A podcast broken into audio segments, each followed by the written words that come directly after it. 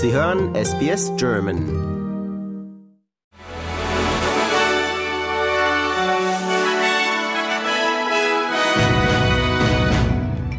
Sie hören den SBS German News Flash an diesem Mittwoch, den 27. Dezember. Mein Name ist Julia Greve.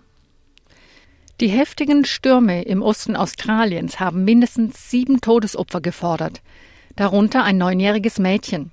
Nach einem Bootsunfall in der Moreton Bay in Queensland wurden drei Menschen tot geborgen.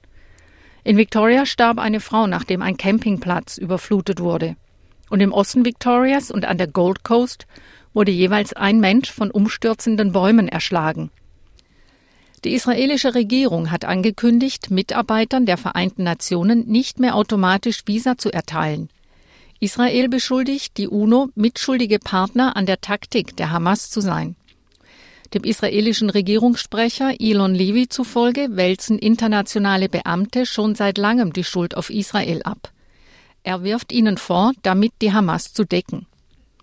Gleichzeitig hat der israelische Militärchef erklärt, dass der Krieg in Gaza wahrscheinlich noch viele Monate andauern werde. Im arabischen Meer spitzt sich der Konflikt zu. So hat das US-Verteidigungsministerium den Iran beschuldigt, in der Region ein Schiff angegriffen zu haben.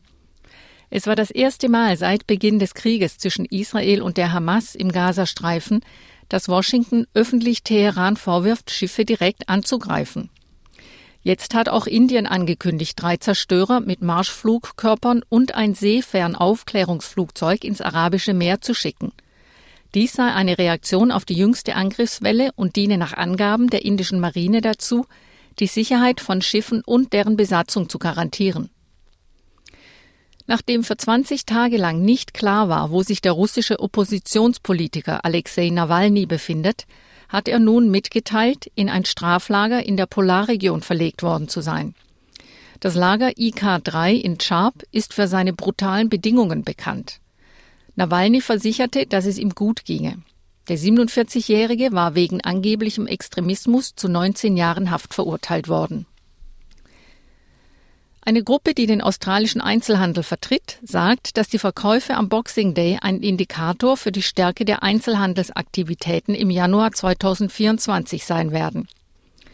Die Australian Retailers Association prognostiziert für den Zeitraum vom 26. Dezember bis zum 15. Januar einen Umsatzanstieg von 1,6 Prozent im Vergleich zum Vorjahr. Das entspricht einem Umsatz von 23,9 Milliarden Dollar in diesem Zeitraum. Fleur Brown, Chief Industry Affairs Officer bei der Australian Retailers Association, sagt, dass der Druck auf die Lebenshaltungskosten die Ausgaben beeinflusst. Redaktionsschluss für diese Nachrichten war 14 Uhr Australian Eastern Standard Time.